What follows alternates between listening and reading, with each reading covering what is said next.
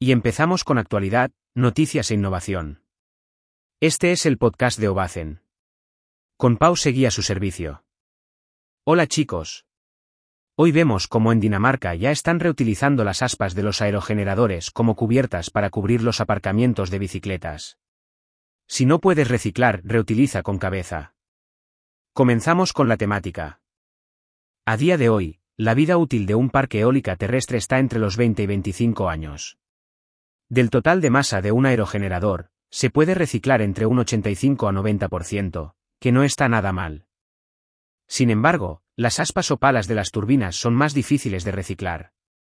Están construidas sobre materiales reforzados como las fibras de vidrio, fibra de carbono y resinas, componentes caros y difíciles de reciclar con la tecnología actual. Si sumamos que los primeros parques eólico europeos están llegando al final de su vida útil, tenemos un problema. Al igual que los paneles solares. Sobre todo, para Alemania, España o Dinamarca, por ser primerizos. La opción primera es reciclar y el plan B, pues puede ser reutilizar. Y, Dinamarca lo está acertando. Literalmente, en Dinamarca, las aspas de los aerogeneradores se reciclan para convertirlas en aparcamientos para bicicletas. El país escandinavo produce casi la mitad de su electricidad con turbinas eólicas. Siendo de los primeros que empezó con los parques eólicos, tenían que pensar en formas de reciclar y su transformación en elementos para cubrir los aparcamientos de bicicletas es, cuando menos, bastante original y útil. El gobierno de Dinamarca recurrió a varias empresas para idear soluciones de reciclaje y evitar que se acumularan en los vertederos. Entre ellas, uno de los proyectos de Rewin, quedó en primer lugar. Especializada en impulsar innovación en el desmontaje de parques eólicos propuso reutilizar las palas no biodegradables de las turbinas eólicas para reintegrarlas en el paisaje urbano, en particular, como aparcamientos para bicicletas. Al igual que los aerogeneradores, las bicicletas forman parte del paisaje danés desde hace varias décadas, en verdad, es el principal medio de transporte del país.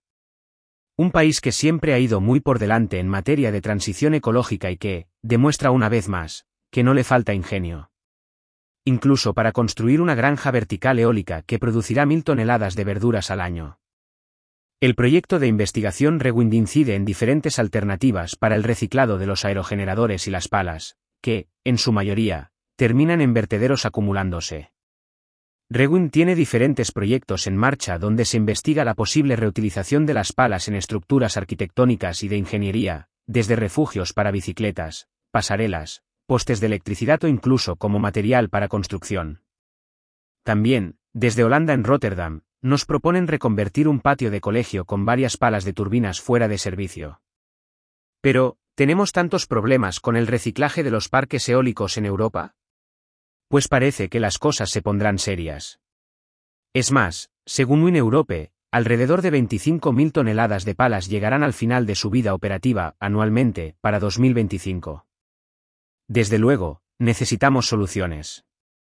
Planteamientos como, en el Congreso Anual de la Asociación Española de Energía Eólica, AE, Giles Dixon, CEO de Wind Europe, y Juan Virgilio Márquez, director general de AE, pidieron en junio a la Comisión Europea que proponga una prohibición a nivel europeo del vertido de palas de aerogeneradores fuera de servicio.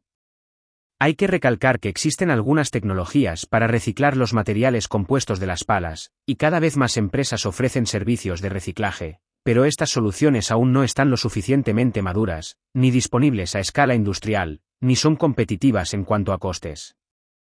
Para que estas tecnologías sean comercialmente viables será necesario el compromiso de los responsables políticos, de las empresas eólicas en su intención e innovación tecnológica y de la industria del reciclaje.